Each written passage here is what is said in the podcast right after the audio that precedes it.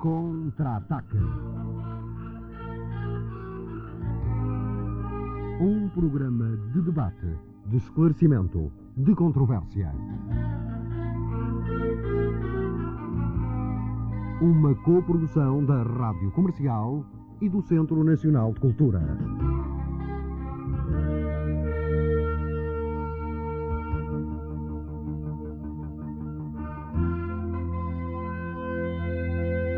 Contra-ataque.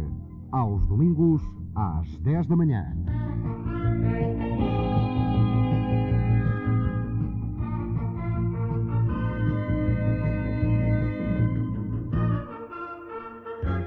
Contra-ataque. Muito bom dia, está a sintonizar o FM Estéreo da Rádio Comercial. Esta é mais uma emissão do Contra-Ataque, que simultaneamente é também a última de um módulo de emissões que a Rádio Comercial, conjuntamente com o Centro Nacional de Cultura, tem levado ao Auditório Nacional do FM Estéreo da Comercial. Estamos no Centro Nacional de Cultura. Muito boa tarde para os presentes, muito bom dia para o auditório que sintoniza a comercial neste momento e vamos efetivamente começar já a trabalhar a última edição deste primeiro módulo do Contra-Ataque. Uh, como sempre, para aqueles que têm acompanhado as emissões do Contra-Ataque, é hábito, hábito bom, termos como moderadora deste programa a arquiteta uh, Helena Roseta. Os convidados de hoje são, uh, nomeadamente, o Sr. Professor Marcelo Rebelo de Souza, que é vereador da Câmara Municipal, e também o Sr. Arquiteto Pedro Brandão, presidente da uh, Secção do Sul dos Arquitetos. O tema proposto para hoje, e espero que, efetivamente, tenha, como se diz na gíria, pernas para andar, é quem manda na cidade. E eu pedia eh, à senhora arquiteta Helena Roseta que fizesse favor de iniciar a edição de hoje? Pois eh, eu vou exatamente começar e gostava de fazer uma pergunta que não será aquela pergunta de saber se manda à Câmara, se manda ao Governo, se manda aos vereadores ou se manda à Polícia, porque eu gostava mais de começar por perguntar aqui ao Marcelo Rebelo de Souza se na cidade de Lisboa, que ele conhece, manda o automóvel, manda o peão ou manda o táxi. Ora bom, na cidade de Lisboa que eu conheço, eu penso que mandam todos, menos o peão, certamente. O peão é o grande desconhecido, para tomar a pergunta da Helena Roseta. Eh, manda naturalmente o automóvel em geral, manda o veículo de transporte privado ou particular, manda o veículo de transporte coletivo, eh, manda infelizmente muito pouco o metropolitano, devia mandar muito mais. E no caos em que nos encontramos, que é reflexo do caos de todos mandarem ninguém mandar realmente em Lisboa, naturalmente que o peão é o grande sacrificado, como em geral o município é o grande sacrificado. Eu não sei se o Pedro está de acordo com o que o Marcelo acaba de dizer. Bom, uh, nós temos que, obviamente, defender uh, aquelas pessoas e instituições que precisam dos dias mundiais, que são aquelas que não têm quem as defenda, e, portanto, os peões, obviamente, têm que ser uma preocupação de quem quer que se preocupe com as vítimas, as vítimas, concretamente, de um processo de urbanização difícil numa grande metrópole, eh, assim é, difícil.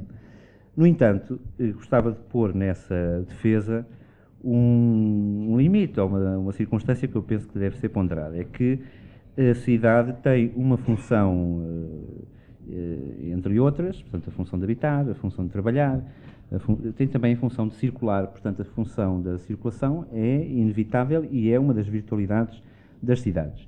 E não se circula só a pé, nós temos um limite de capacidade de resistência física para nos uh, movimentarmos a pé, também se circula, portanto, todos os outros meios individuais e coletivos, e é importante que a cidade possa oferecer uma certa fluidez uh, para a circulação, portanto, em todas as suas, as suas vertentes. Portanto, obviamente que o peão uh, é, digamos que, a vítima número um de um certo império das engenharias do trânsito que levam uh, à destruição de uma rede viária que a cidade tradicionalmente tem, que é uma rede, como o próprio nome indica, portanto fina, uma rede desmultiplicada, à sua substituição por, uma, por um sistema circulatório uh, mais baseado em grandes canais, e, e é, no fundo é essa substituição, é essa filosofia das engenharias de trânsito que uh, prejudicam mais o peão. Quer dizer, penso que Mas eu agora gostava de fazer uma pergunta. Se afinal de contas ambos estão de acordo que uh, o automóvel se sobrepõe de certa maneira, que o peão foi ficando para trás, que se mudaram as redes, porque é que os automobilistas todos se queixam tanto da cidade? Todos dizem mal, que não conseguem andar, afinal de contas mandam, mas não conseguem mexer-se?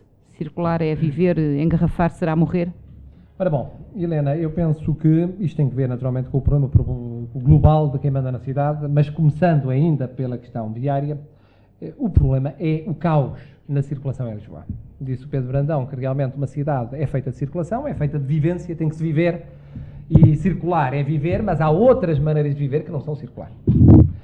E há falta de espaços pedonais, mas sobretudo para responder ao que disse a Helena, o que há é uma rede viária que é sem alteração praticamente a mesma de há 10 e de há 20, 20 anos atrás.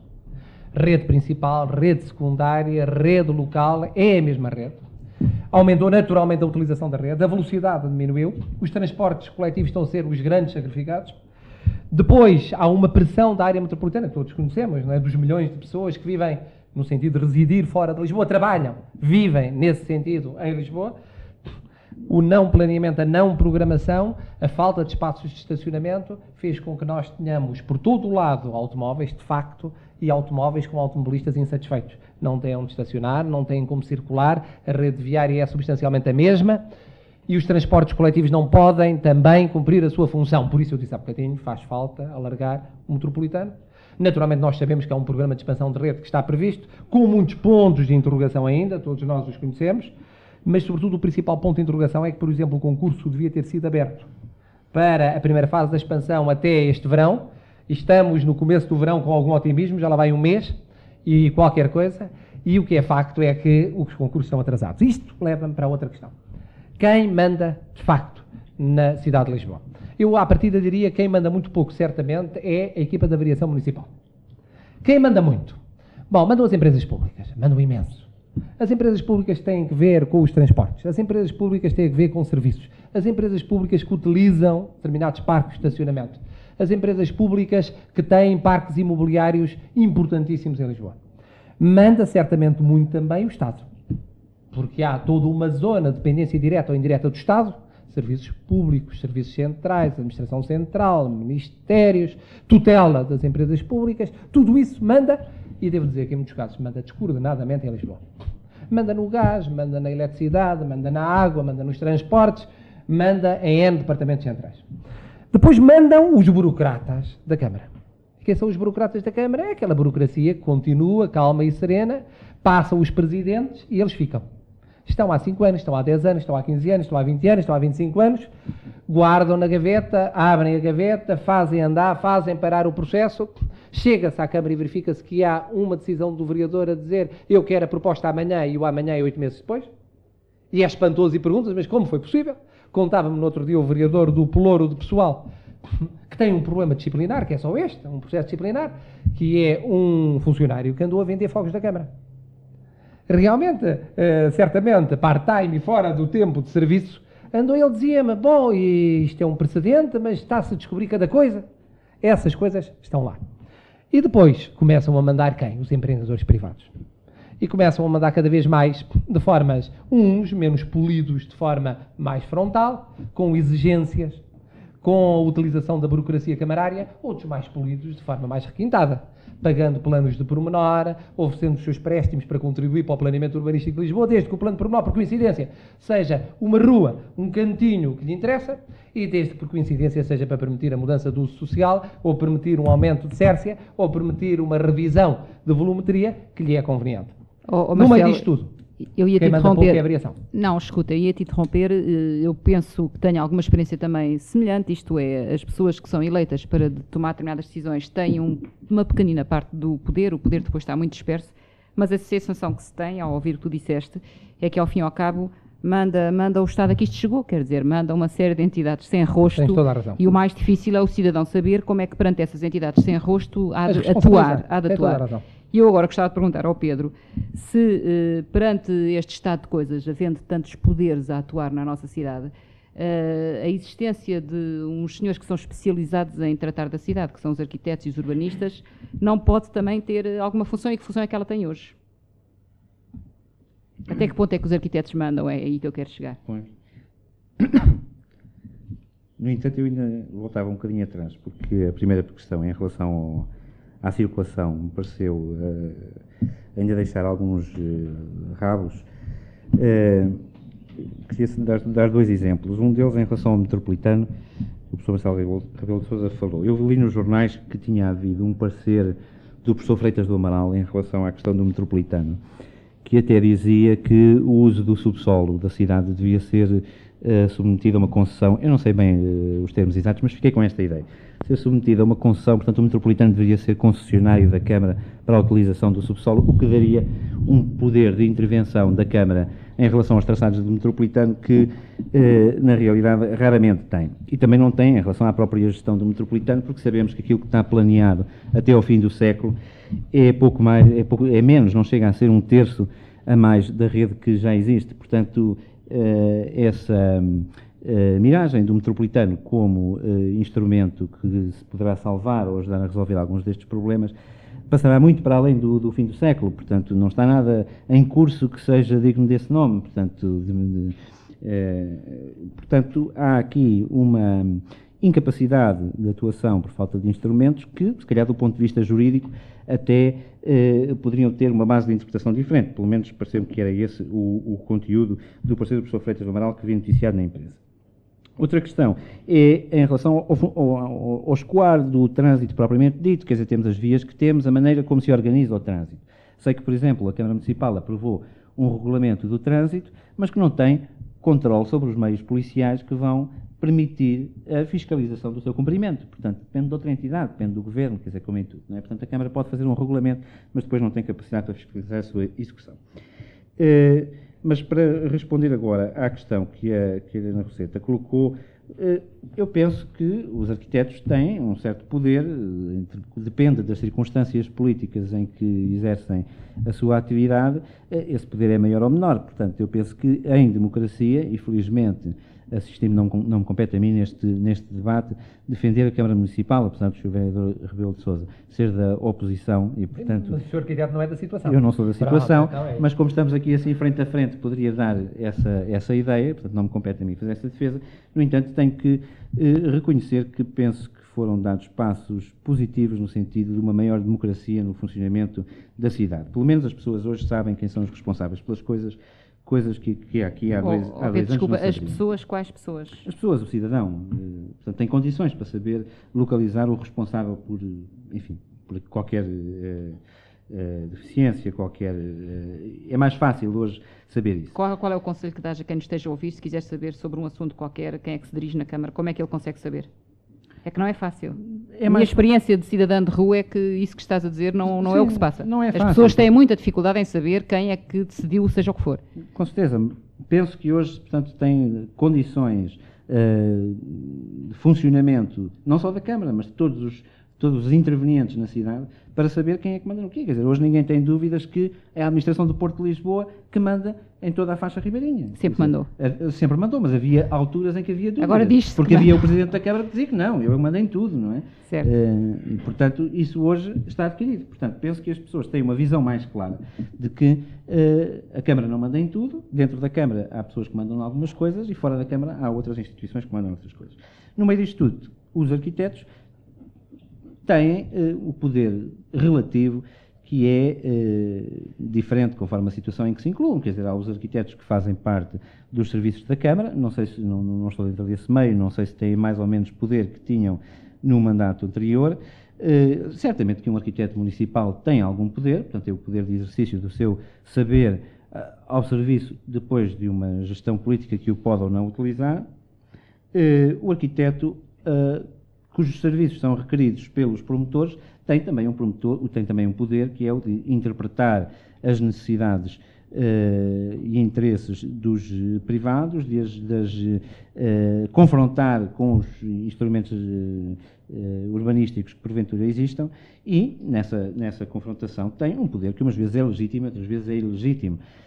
penso que será ilegítimo se e por vezes isto acontece, um arquiteto ser escolhido, não estou a referir à cidade de Lisboa, acontece em todas as cidades, um arquiteto ser escolhido pelo promotor, não pelas suas qualidades técnicas, não pelo seu talento, mas pela sua capacidade de influenciar uma decisão política. Quer dizer, isto acontece em todas as cidades do país, infelizmente, e eu penso que a razão disto está no facto de nós termos uma legislação sobre o licenciamento municipal que é eh, tudo menos correta. Portanto, uma, uma, uma, legislação que, aliás, este Governo se comprometeu a alterar, fazia parte do seu programa e foi uma das poucas coisas, e foi pena que não tenha cumprido.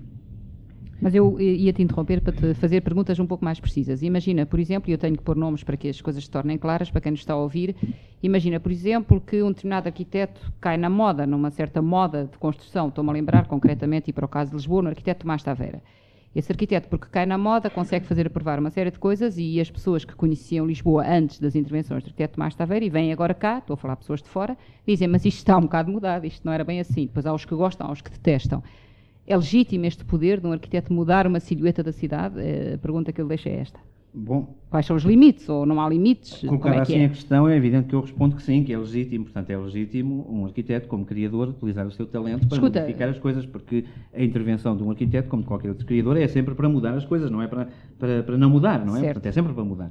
Essa mudança pode ser eh, reconhecida pelos seus concidadãos ou não, pode ser não reconhecida agora e ser reconhecida mais tarde, não é? Eu estou-me a lembrar, por exemplo, quando foi construído o edifício conhecido pelos, pelo Franjinhas, nos anos 60, deu uma campanha no, na comunicação social, concretamente no Diário Popular, contra o Franjinhas, que era apelidado de mamarracho, não é? E hoje em dia está em todos os guias da arquitetura do mundo, portanto, porque eh, os seus os cidadãos, os concidadãos do arquiteto, na altura em que a obra foi feita, não estavam preparados, não aceitavam, não tinham dúvidas, ou pelo menos a comunicação social que vincularia essa opinião pública, assim uh, uh, fazia passar essa, essa imagem, não é? Hoje em dia, portanto, é um edifício uh, a preservar, quer dizer, é um edifício histórico na nossa cidade, apesar de ser dos anos 60, não é? Portanto, eu penso que a discussão posta nesses termos não tem saída, quer dizer, o arquiteto tem um enquadramento urbanístico sobre aquilo que se pode construir num determinado local e, portanto, eu penso que é mais uh, importante discutir como é que se formula esse enquadramento urbanístico e, dentro desse enquadramento, desde que não, não se utilizem meios ilegítimos para o interpretar, isto é, não se construa mais do que aquilo que é permitido, é? A maneira é como se constrói, com frequência. A maneira como se constrói depende das linguagens, das correntes em que se inserem os arquitetos e, portanto, eu penso que isso é legítimo haver essa confrontação, é legítimas as opiniões que os cidadãos têm, positivas umas, negativas outras, e é disso tudo que se faz o debate arquitetónico, não é só de uma discussão eu gostava, entre, entre de ouvir, gostava de ouvir agora o Marcelo. eu vou ser telegráfico, esta conversa e é inspirada interrompe, interrompe apenas porque dei o exemplo diz. do arquiteto Tomás Taveira, mas podia dar um exemplo oposto, podia dar o exemplo do arquiteto Manuel Salgado com o Centro Cultural de Belém, por hipótese, por também é muito discutido. Pois, pois, Portanto, pois, dois exemplos de edifícios, sim, sim, épocas diferentes e pessoas diferentes. Edifícios que marcam na cidade e que provocam uma grande discussão. Ora bom, antes disso, eh, nesta conversa recorrente, eu queria, assim, três ou quatro notas, dar três ou quatro notas telegráficas. Primeira, para dizer, em relação àquilo que disse o arquiteto Pedro Brandão, que de facto a minha opinião jurídica e sobretudo política é de que no futuro metropolitana e outras realidades análogas deviam depender do município. Ou melhor, de uma área metropolitana em que se integrasse o município de Lisboa, porque não serve apenas o município de Lisboa, nem devem servir. Eu não vejo o metropolitano como fechado apenas no município de Lisboa, embora o seja neste momento. Segundo, eh, cargas e descargas, grande problema de facto para o trânsito de Lisboa. Devo dizer muito honestamente que a solução encontrada não é nada favorável. É preciso que um polícia seja doutorado em Direito para perceber que são cinco regimes diferentes conforme o bairro. Se ele está a prestar serviço policial num bairro diferente, tem que ter o código perto, porque senão não aplica, as horas são diferentes, os regimes são diferentes, as localizações são diferentes. Concordo com a ideia de que o município devia ter a superintendência da Polícia de Trânsito em Lisboa. E que o corpo de fiscais agora, corpo de fiscais femininos, que foi criado sobretudo para fiscalização de parqueamento, não é suficiente.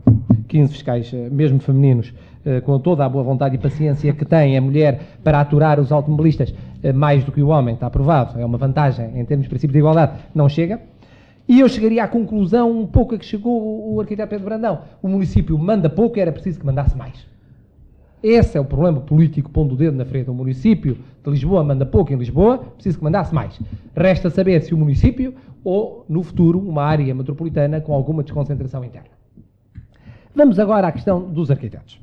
É uma questão muito complicada. Eu diria que, em termos de juízo de facto, neste mandato camarário, e isto não é ser oposição ou ser situação, verifica-se que há uma preocupação de dar um papel maior à Associação de Arquitetos, nomeadamente em vários concursos públicos vão ser abertos ou estão a ser abertos, eh, em todos eles haverá representantes da Associação de Arquitetos. Esse é um facto. Segundo facto é que no Departamento de Planeamento Estratégico a maioria é formada por arquitetos, uns que já eram da Câmara, outros que vêm de fora da Câmara. Terceiro facto é que os arquitetos da Câmara não têm grandes condições para exercerem as suas funções. O pagamento que recebem não é suficiente para trabalhar em full time lá. Isso eu acho que é pouco positivo. Trabalham uh, part-time no município, trabalham part-time noutras ocupações. Não é bom para o andamento, para a celeridade dos processos camarários. Em quarto lugar, há o problema político que levantou, de facto, o, o arquiteto Pedro Brandão, que é da revisão do licenciamento urbano. Eu acho que o governo não cumpriu também é um facto que as câmaras podem tornear o problema impondo algumas regras, revendo os seus procedimentos. Está-se a estudar isso no município de Lisboa, mas também não está ainda aprovado. E depois o, político, o problema político levantou a Helena, e que é este: há, não há, há ou não há, por épocas, arquitetos preferidos. Os autarcas acabam direto ou indiretamente por aconselhar aos empreendedores certo ou certos arquitetos. Ou são os empreendedores, por atavismo cultural, acabam por escolher certos arquitetos convencidos de que eles estão na moda e que, portanto, isso faz passar mais facilmente o projeto. Eu aí, o juízo de facto é assim. Dizer, um juízo de facto não é um juízo de valor. Era um, era um facto que no mandato anterior, muito empreendedor, não sei se bem, se mal, provavelmente enganado, achava que escolher certo arquiteto era escolher arquiteto na moda e isso facilitava a aprovação dos projetos. Provavelmente não facilitava, mas acontecia isso. Assim como agora verifico que em determinados casos grupos privados entendem que é mais fácil ir buscar quem bebe do fino, isto é, quem de alguma maneira esteve ligado à elaboração de regras urbanísticas para Lisboa, do que quem teoricamente conhece menos essa matéria. E aqui chegamos às regras, que é o tal problema que eu considero fundamental. Quer dizer, eu compreendo todas as teorias do planeamento urbanístico atual, maleável, eh, móvel, mutável, mas ou não há ou não há. Se não há, não há. Assume-se que não há. Pronto, vale tudo. Se há, há e é para cumprir. Ou seja, há, há limites a essa maleabilidade, a essa flexibilidade. Pois tem que haver alguns limites, quer dizer, em termos globais, até por causa do tal problema da responsabilidade política. Quem controla o quê? Os cidadãos elegem alguém. Esse alguém tem de controlar quem toma decisões de natureza urbanística. Porque é esse alguém que responde perante os cidadãos. E esse alguém que responde politicamente perante os cidadãos tem um compromisso, que é certas áreas são essencialmente áreas de serviço. Certas áreas são parcialmente serviços, parcialmente residenciais. Certas áreas são predominantemente residenciais. Isto é alguma lógica. É, não despovoar, agora não se pode, é, por exemplo, dizer ah, que horror o despovoamento de Lisboa. Isto é fatal. E ao mesmo tempo defender o terciário nos prazeres, na Lapa, em Santa Isabel, em São Mamed, porque se o terciário passa a ser dominante até aí, onde é que fica na área do município de Lisboa, onde é que começa o residencial? Bom, está bem, então outra opção. Atiremos o residencial para os municípios vizinhos. Atiremos para as orlas.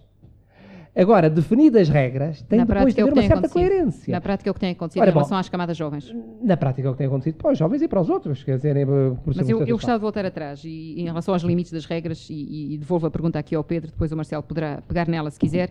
Uh, um dos limites uh, que é muito frequente uh, por essas cidades fora, noutros países, é considerar dentro das cidades áreas históricas ou áreas classificadas ou áreas de maior valor urbanístico, de maior interesse cultural ou qualquer outro, nas quais as possibilidades de alterar são muito, muito, muito pequenas. E Lisboa tem andado atrasada com esse processo, quer dizer, Lisboa tem estado à espera de ver definir as áreas nas quais não se pode mexer em tudo de qualquer maneira.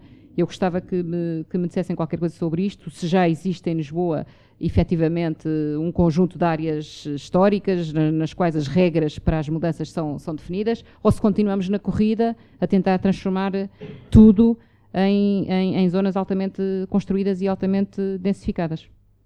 Não sei se o Pedro quer pegar nisto primeiro. Bom, este eu... é um dos limites, há outros, mas um dos limites possíveis é este. Eu aproveitava para fazer aqui assim uma pausa e depois já pego nessa questão, ler um texto de Platão, que diz assim: Eis Sócrates o motivo por que os atenienses e as demais cidades, quando se trata de arquitetura ou de outra arte profissional, pensam que só a um pequeno número compete dar conselho, não tolerando, como diz acertadamente, que qualquer outro, fora desse pequeno número, se intrometa na sua opinião. Mas, quando se trata de deliberar sobre assuntos políticos em que tudo assenta na justiça e na temperança, têm razão quando admitem o concurso de todos, uma vez que todos devem participar na virtude política, pois de outra forma a cidade não existiria. Eu penso que esta que este texto eh, define muito acertadamente qual é a função eh, política na cidade e qual é a função técnica na cidade.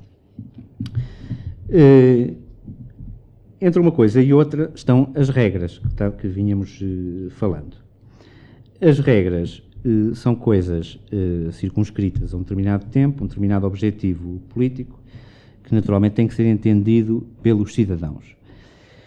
Pelos cidadãos em geral, aqueles que vivem na cidade, aqueles que eh, sofrem do, ou beneficiam do que de bom a cidade eh, oferece, e também por aqueles cidadãos que investem na cidade, porque eh, não tínhamos dúvidas que uma cidade de qualidade exige um investimento.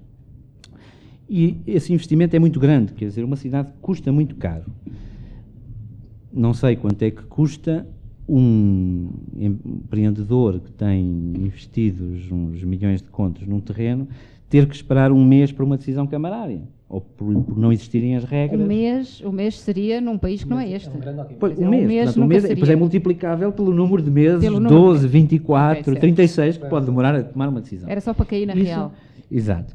Isso, portanto, representa muito dinheiro. Portanto, o investimento numa cidade é essencial e, portanto, rentabilizar os investimentos que têm que ser feitos tem que ser uma preocupação política e também uma preocupação técnica, que eh, condiciona a clareza das regras. Quanto mais claras as regras forem, mais rápidas são as decisões. Portanto, eu sou favorável à clareza das regras. Outra coisa é a flexibilidade das regras, nomeadamente em relação às zonas históricas, porque me parece que aqui, eh, se as regras são demasiado restritivas, isto é, se elas não deixam fazer muito, não deixam renovar muito os tecidos, os investimentos passam a não ter, os investimentos particulares, passam a não ter uma retribuição suficiente. E, portanto, tem que haver a contrapartida de uma eh, retribuição pública ou de um investimento público. Portanto, para dar um exemplo, se num prédio que tem três andares, que está na zona histórica de Lisboa, e a zona histórica de Lisboa, a zona a preservar, que está identificada no plano diretor como tal, é uma zona muito grande.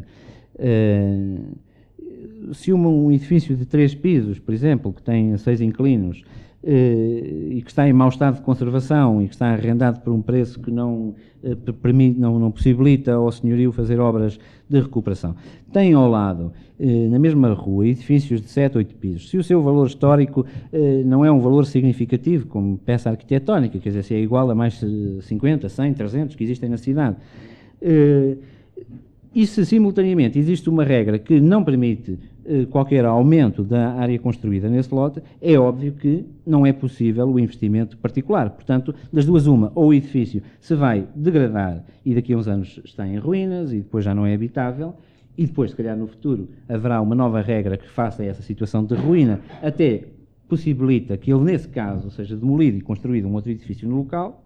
Portanto, a tendência o investimento nas atuais condições, nas atuais regras, não ser rentável para o particular. E por no futuro, perante uma eventual demolição, já o ser, se não houver nenhum investimento público neste caso, o edifício vai ficar como está até entrar em ruína. Já isso não acontece se o edifício ou a zona em que está incluída, estando inclu- incluído dentro de uma zona especial com determinadas eh, regras de proteção, entre as quais o haver, portanto, uma comparticipação de fundos públicos, haver, ou- houver, portanto, uma regra que possibilite que ao investimento particular se adicione um investimento público em ordem a permitir a salvação deste caso. Obviamente, isto só é possível em casos excepcionais de edifícios de grande valor histórico, porque senão não há eh, recursos públicos que, eh, que cheguem. Portanto, a questão nesta, neste, neste ponto do debate, no fundo, é mais importante saber quanto dinheiro é que pode haver de investimento público num caso deste, ou para manter uma filosofia destas, do que propriamente saber se a regra é pode-se deitar abaixo ou não se pode deitar abaixo. Porque a regra pode ser não se pode deitar abaixo. Isso não quer dizer nada. Ele vai abaixo porque vai à ruína. Pois, eu gostava de ouvir o Marcelo sobre bom, isto, exatamente. embora a questão do investimento público tenha depois muitas outras saídas. E já, já lá vamos. Já lá vamos. Eh, voltando às regras, eh, às regras urbanísticas, eu concordo com a necessidade de uma grande clareza. As regras podem ser maleáveis, têm que ser claras e têm que ser aplicadas. Obviamente não pode haver regra para no dia seguinte haver uma exceção. Ora, e exceções pontuais ou casuísticas violam o princípio da igualdade. Eh, bom, eu devo dizer aqui no respeito à cidade de Lisboa, a experiência não é propriamente famosa. Como sabem, temos um plano geral de urbanização com bem mais de 10 anos. Foi feita uma interpretação desse plano geral de urbanização que se descobriu que era ilegal. Já estava a ser aplicada há quase um ano. Vai agora converter-se eh, em normas provisórias do plano diretor municipal, simplesmente eh, levantando, portanto, grandes problemas em relação a todos os empreendedores que ponham em causa a aplicação dessas regras no período de que falamos. Indo à pergunta da Helena, é que há duas situações diferentes. Já a zona de Lisboa, que é uma zona de preservação, que é muito ampla, e depois há as áreas críticas. As regras não são iguais para uma Exato. e outra.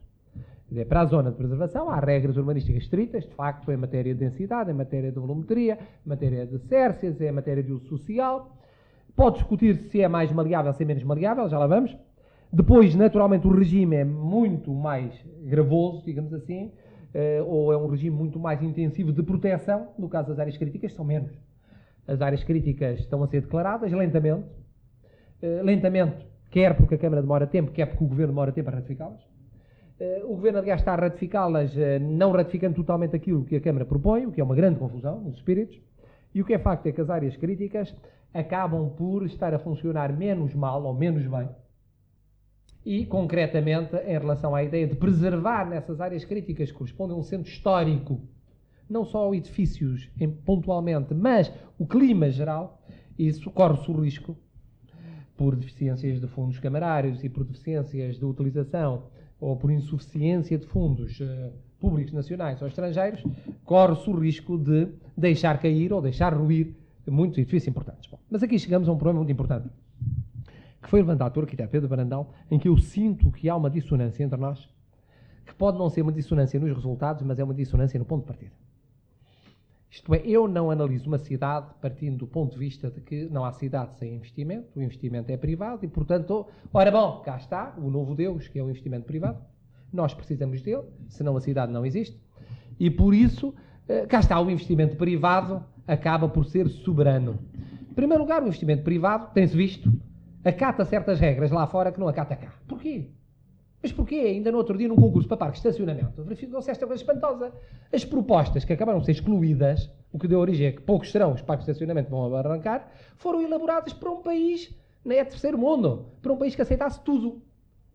Qualquer proposta daquela era chumbada, como foi chumbada aqui, em França, em Inglaterra e tal. Porquê? Resposta dos empreendedores. Mas estávamos habituados à ideia de que isso fosse aceito. Ora, não pode ser assim. Não pode ser assim no parque de estacionamento, não pode ser assim no plano urbanístico. Porquê é que em Paris, em Londres, eh, para dar dois exemplos, em Madrid, se aceita determinadas coisas ao nível de capital privado e não se aceita cá. Eu várias vezes disse isso, por exemplo, empreendedores espanhóis aceitavam regras em Madrid e não aceitavam em Lisboa. Porquê? Bom, isto é um problema cultural, é um problema de afirmação de eh, respeito de determinadas regras perante o investidor externo. Por outro lado, há o problema de fundo. E o problema de fundo é este. É que eh, o investimento privado não é o único valor a considerar na vida de uma cidade, como é natural. Eu sei que estamos agora na onda liberal ou neoliberal que sucedeu ao fracasso de várias tentativas, mais ou menos socialistas ou socializantes. Bom, eu não sou dos que pensam que a história parou aqui. E ela já está a espreitar-nos ali na outra esquina, na próxima esquina. Bom, sobretudo penso que temos de encontrar fórmulas de, em Lisboa, ficar património representativo de épocas fundamentais da cidade, que é o que não está a ficar. Dir-me-ão, bom, a Fórmula E, eu admito, por isso é que nas conclusões me posso aproximar do arquiteto Pedro Brandão. Fórmula E, pois, uma conjugação investimento público e investimento privado. É a educação do investimento privado que pode aceitar certas coisas que são, afinal, rentáveis, se não houver a especulação que houve. É evidente que não é rentável se, porventura, a aquisição for feita no setor a preservar como no setor consolidado aos preços a que foi feita. Mas isso foi uma loucura. Mas, ó, Marcelo, eu penso que, eh, para além de- do, do que estás a dizer, e é perfeitamente razoável todo esse conflito do- das várias lógicas, há uma questão prévia. O valor que as coisas têm é o valor que se lhes dá, também é o valor que se lhes dá. E aquilo que eu sinto, há pouco o Pedro dizia, pois no tempo, nos anos 60, houve um edifício que foi muito atacado nos jornais, que eram franjinhas e tal. Aquilo que eu sinto hoje é que essa opinião dos jornais, dos cidadãos, das rádios, das pessoas que fazem a opinião, pronuncia-se pouco sobre as transformações da cidade. Nada. E muitas alguns coisas que nós, que nós gostamos de, na cidade de Lisboa eh, não estão valorizadas porque a gente também não fala delas. Eu outro dia, por exemplo, estive aqui numa mesa redonda bastante tempo com, sobre a falar sobre a cidade e ninguém falou das traseiras dos edifícios de Lisboa, que é uma coisa das coisas bonitas que há na cidade de Lisboa, com as nespereiras, com os gatos, com os telhados, e isso não está em nenhuma regra, quer dizer, não vão pôr nenhuma regra urbanística, quer dizer, deixem ficar os gatos, ou deixem ficar os pombos, mas isso faz parte de um ambiente. Ou seja, há um aspecto uh, do valor cultural, do valor uh, tradicional, uh, do valor tucur, do orgulho que a gente tem por pertencer a uma cidade, que eu acho que anda muito por baixo. Que isto é terra de ninguém, nós somos 800 mil os daqui e mais um milhão os que vêm para aqui trabalhar, sendo 2 milhões e meio da região. A maior parte das pessoas que estão à frente das entidades que mandam nisto até nem são de cá, e não há esse sentimento de que temos que defender qualquer coisa. E era um bocado isto que eu queria perguntar: como, como é que Uh, noutros sítios isso acontece. Como é que as pessoas defendem a sua cidade? Estou-me a lembrar de Paris, por exemplo. Às tantas, o maire de Paris, o Sr. Chirac, foi impedido de fazer uma via rápida na margem esquerda porque a população da Rive Gauche de Paris se opôs e não deixou fazer. E todos eles queriam andar depressa na cidade. Mas opuseram-se para não destruir a Rive Gauche. Uh, em Lisboa, onde é que está? A população de Lisboa a exigir o acesso ao Rio, ao Rio Tejo, por exemplo.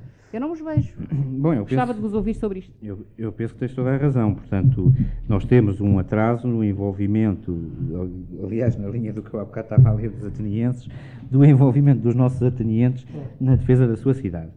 Uh, há uns sinais positivos, mas uh, também eu penso que é decorrente de haver poucas pessoas a apresentarem as suas defesas do seu do, do, das suas opiniões, que também muitas vezes as opiniões que aparecem, por serem poucas, também eh, ainda são frágeis, ainda por cima. Pesam pouco. Pesam pouco e são frágeis, quer dizer, porque o debate é, só se eleva à qualidade da opinião das pessoas quando há muitas opiniões e, portanto, se confrontam e as pessoas aprendem umas com as, com as outras, não é? Eh, e uma das coisas que eu vejo uh, vulgarizada é uma, uma certa concepção uh, museológica da cidade que a mim não me diz nada. Quer dizer, eu, a cidade que me interessa. É Explica-te é... lá melhor para as pessoas que nos estão a ouvir pois, a cidade, a cidade que me interessa não é a cidade igual ao que era aqui há 50 anos, ou que há 100 anos, ou igual ao que é hoje. A cidade que me interessa é a cidade que me ofereça possibilidades cosmopolitas de me encontrar com o maior número de pessoas, de assistir ao maior número de acontecimentos, de eh, trabalhar no maior número de oportunidades e isso implica concentração. Portanto, há uma ideia de concentração na cidade que me interessa. Portanto, não me interessa a cidade ruralista, eh, pouco densa, não me interessa a cidade Quinta da Marinha multiplicada por 800 mil habitantes. Quer dizer, isso se calhar ia dar uma Quinta da Marinha desde Cascais até Évora, não é? Para caberem todos, mas de facto não havia concentração. Portanto, não é isso que me interessa. Por mais qualidade que possa ter um ambiente ruralizado, não é esse ambiente que me interessa. O que eu estou a discutir é um ambiente urbano concentrado. A segunda questão é a do terciário. Eh, é óbvio que eh, se o terciário ocupar a eh, totalidade de uma zona da cidade, essa zona da cidade tem uma vida anormal, porque é uma, uma vida apenas motivada pela circulação das pessoas de e para o trabalho. Portanto, é fundamental que haja a simultaneidade de várias funções dentro, dos, dentro, dentro de todos os espaços da cidade, portanto, a função de trabalhar, portanto, incluindo o terciário, porque, obviamente, dentro das funções de trabalhar, é o terciário é que cabe na cidade, quer dizer, a indústria, a agricultura, tudo isso caberão uh, noutras, noutras zonas, uh, embora também possa haver resíduos na cidade, mas de facto o terciário é, dentro das funções de trabalho, aquela que tendencialmente ocupará a maior parte da, da, da, área da cidade a isso destinada. Portanto, é inevitável que o terciário, cresça. Eu penso que tem que se encontrar uh, sítios para o terciário poder crescer, talvez não apenas nos limites administrativos atuais da cidade, mas dentro dos limites administrativos mais vastos de uma região metropolitana que, uh, quer queiramos, quer não, terá que oferecer, numa escala europeia, de uma cidade relevante, terá que oferecer, oferecer, dentro de 20 anos, qualquer coisa como 4 milhões, 5 milhões de habitantes, considerando uma região metropolitana alargada. E, portanto, tem que haver trabalho para essa gente oh, toda. Oh Pedro, e a questão não está só em dizermos quantitativamente se há terciário a mais ou a menos, está em. Eu, eu gostava de te interromper para te dar esta imagem. Não achas absurdo que o comboio da linha de Sintra venha todos os dias para Lisboa super, super carregado de pessoas que, se tivessem emprego lá na linha de Sintra, não tinham que vir para Lisboa? Com certeza. Esta é uma questão de fundo que os planeadores têm que ver. Portanto, de facto, o terciário, ou seja, os escritórios, os serviços, os locais de trabalho, tudo muito bem, mas também ao pé do sítio onde as pessoas moram. Com certeza. Porque isto é um disparate, andamos Eu constantemente a injetar mais gente nos comboios. Mas não tínhamos dúvidas que vai haver mais terciário na linha de Sintra e vai haver mais terciário na cidade de Lisboa. Portanto, esses movimentos eh, podem ser melhorados tecnicamente, enfim, não é isso que está agora aqui assim em, em discussão, mas também é necessária mais habitação em Lisboa.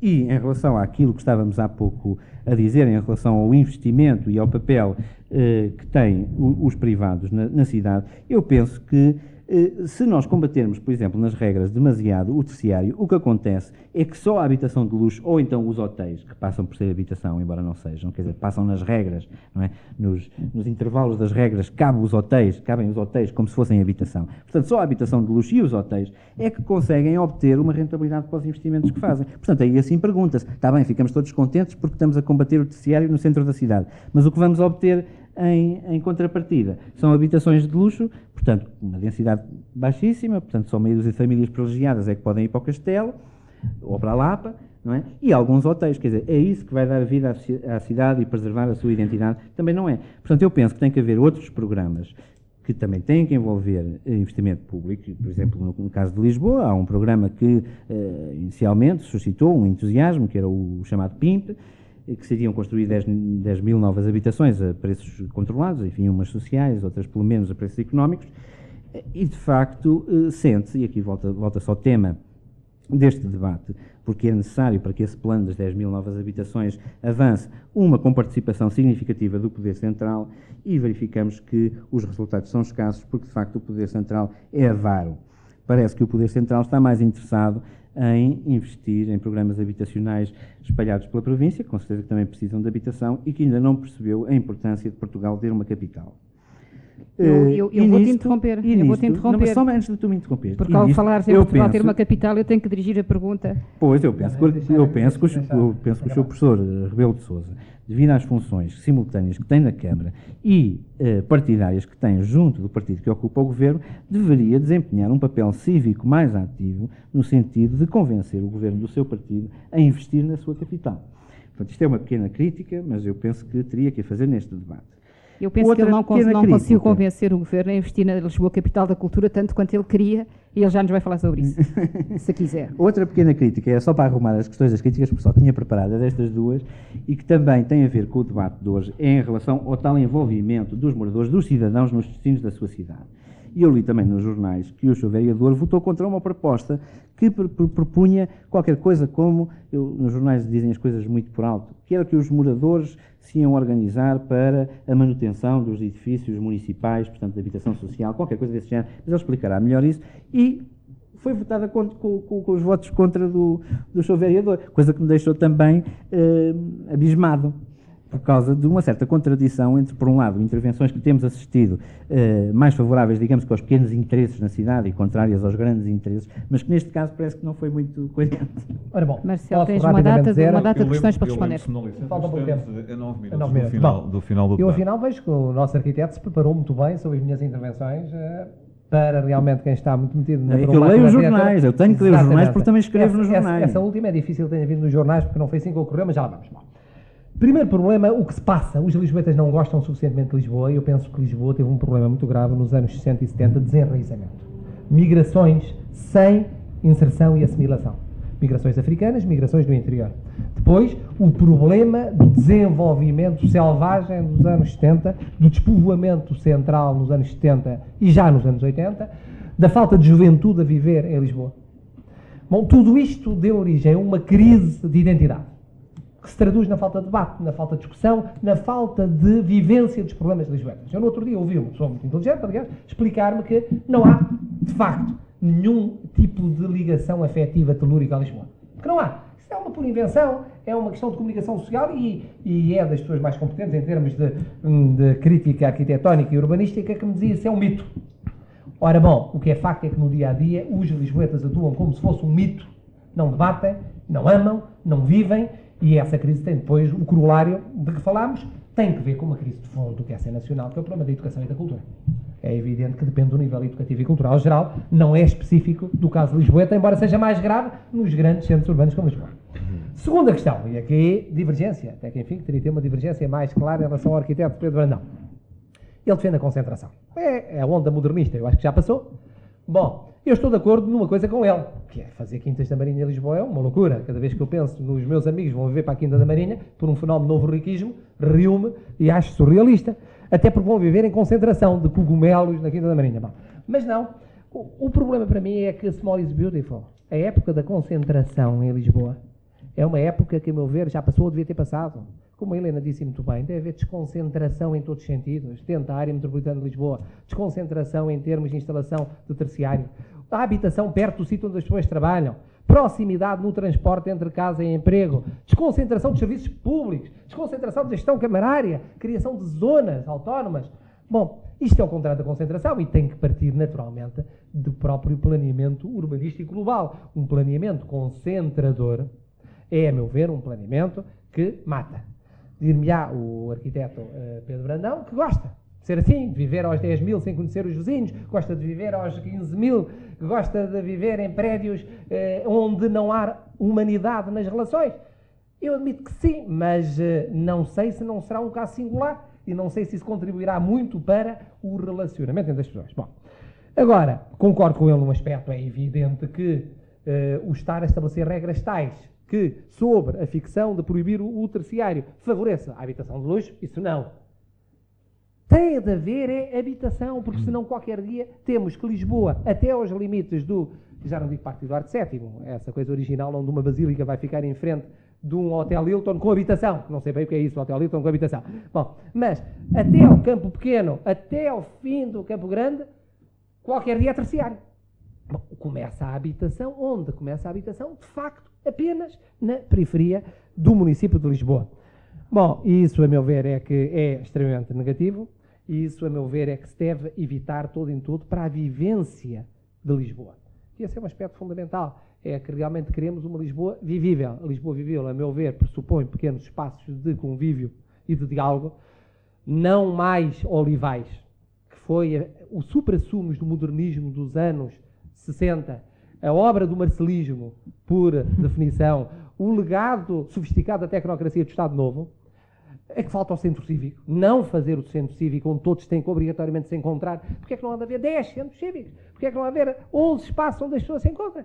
Portanto, aí eu penso, e penso que falo contra o Estado, aí estou de acordo que o Estado tem alguma responsabilidade, por exemplo, em matéria de habitação. Acho que o PIMPA, culpa não é só do Estado, é da má gestão camarária também, mas enfim, é, é dos dois. O Estado não dá o dinheiro suficiente porque não aposta nos custos de capitalidade. E a gestão camarária não é suficientemente forte na exigência dos custos de capitalidade. E aqui venho às duas últimas críticas que o nosso querido arquiteto me teceu. Primeiro, homem, você fala lá ao seu governo, você deve ser com certeza influente no PST, e saque mais dinheiro para Lisboa. E eu digo-lhe, homem, eh, eu faço o que faço, não sou Presidente da Câmara. Quer dizer, ah, sim, se eu fosse Presidente da Câmara, punha os pés à parede, era muito mais violento, não tinha pruridos de me dizerem que estava a fazer campanha contra o Primeiro-Ministro, e diria que é um escândalo, de facto, Lisboa não tem mais dinheiro em termos de custos de capitalidade. Segundo, homem, você é pouco, é pouco basista, devia ser mais basista em relação às comissões de moradores. Bom, ali o que se propunha era uma coisa surrealista, é preciso ver. E eu chamei a atenção para o facto de que há comissões de moradores previstas na Constituição, mas eles, claro, que não tinham lido a Constituição, acham que isso é só para juristas, e, portanto, previam, à margem da Comissão de Moradores, outras associações controladas e enquadradas pela Câmara, que era o basismo obrigatório, o basismo comandado de cima. Isso eu não sei o que é basismo fardado a rigor e comandado de cima, e foi só nesse sentido, porque se fosse verdadeiro basismo, arquiteto Pedro Brandão, aí penso que estaríamos os dois certamente de acordo. Eu penso que estamos a chegar mesmo ao fim do nosso programa. Queria agradecer realmente aos nossos dois intervenientes pela vivacidade, pelas suas contribuições e deixar aqui uma pequeníssima sugestão. Não há fóruns, não há centros cívicos, mas porquê tantos carros no Terreiro do Passo? Quando é que o nosso Terreiro do Passo pode voltar a ser um terreiro do povo? Fica a pergunta para os nossos ouvintes. E já agora, se a senhora arquiteta me permitisse, eu fazia uma pergunta também ingênua no final deste debate. É que se falou que são várias entidades que mandam na cidade de Lisboa, mas não se falou em nomes. A quem é que o habitante da cidade de Lisboa pode enviar a fatura negativa de uma eventual má, má gestão ou um aplauso muito direto de uma boa gestão da cidade de Lisboa? Gostava que me respondessem isso, que é capaz de interessar às pessoas que ouvem o programa. A pergunta está na mesa. Um minuto para cada um. Pedro, quer? A fatura tem que inevitavelmente ser dirigida a vários lados. Por exemplo, nomes, nomes. Por exemplo, uh, pelo facto de nós não termos uma zona ribeirinha à qual o cidadão possa ter acesso e beneficiar dela, tem que dirigir ao Governo porque é quem manda na APL. Pelo facto de nós irmos ter uma ponte mal colocada na cidade, também tem que dirigir ao Governo porque é quem manda na ponte. Portanto, está a falar do Governo sobre Aníbal Cavaco Silva, não é? Do Governo que temos. Exato, exato. Pelo facto de não termos um planeamento decente, terá que dirigi-la ao anterior Presidente da Câmara, que durante 10 anos achou que não valia a pena planear a cidade. Pelo facto de não termos uma cidade enquadrada na região, terá que dirigi-la a uma coisa que se chama PROTE, que é onde está a ser planeado o conjunto da região de Lisboa, que ninguém elegeu eh, e que, por sua vez, também não está ligado com o sítio onde está a decidir onde se constrói a nova ponte ou o sítio onde se constrói o novo aeroporto e, portanto, eh, ninguém sabe nem quem é o responsável por essas decisões, nem se essas decisões são compatíveis umas com as outras. Sobre os buracos que, onde os nossos carros caem, Exatamente, os e partem as filas suspensões. intermináveis Penso que, portanto, é o vereador do trânsito da Câmara Municipal de Lisboa que se Ou o Sr. deve Presidente da. Câmara Municipal de Lisboa, nada. Não, tu- tudo, tudo. Porque, Eu gostava de dizer qualquer coisa, mas Só o minuto, Marcelo só um Rebelo minuto, Sousa é porque Sim. felizmente vivemos em democracia. é felizmente vivemos em democracia. Na altura em que se põe o voto, nós estamos a dirigir uma crítica a toda a gente. Marcelo. Era só para dizer que nesta lista exaustiva faltava o Dr. Jorge Sampaio, que por acaso foi eleito há dois anos Presidente da Câmara Municipal de Lisboa. Eu gostava de acrescentar que nos tempos em que eu estive à frente do município, naquele caso Cascais, quando havia uma pergunta dessas, eu dizia sempre: mandem para mim que eu depois me governo. De maneira que acho que o Presidente da Câmara tem a obrigação de apresentar a quem de direito as queixas dos cidadãos. Muito obrigado a todos pela vossa participação. Esgotou-se a primeira série de programas do Contra-Ataque, uma coprodução da Rádio Comercial com o Centro Nacional de Cultura, mas inevitavelmente não acabaram os problemas da sociedade portuguesa, de onde eu me permito concluir que, em oportunidade, vamos voltar com mais programas deste tipo que são altamente positivos para todos nós. Muito obrigado e até uma próxima oportunidade.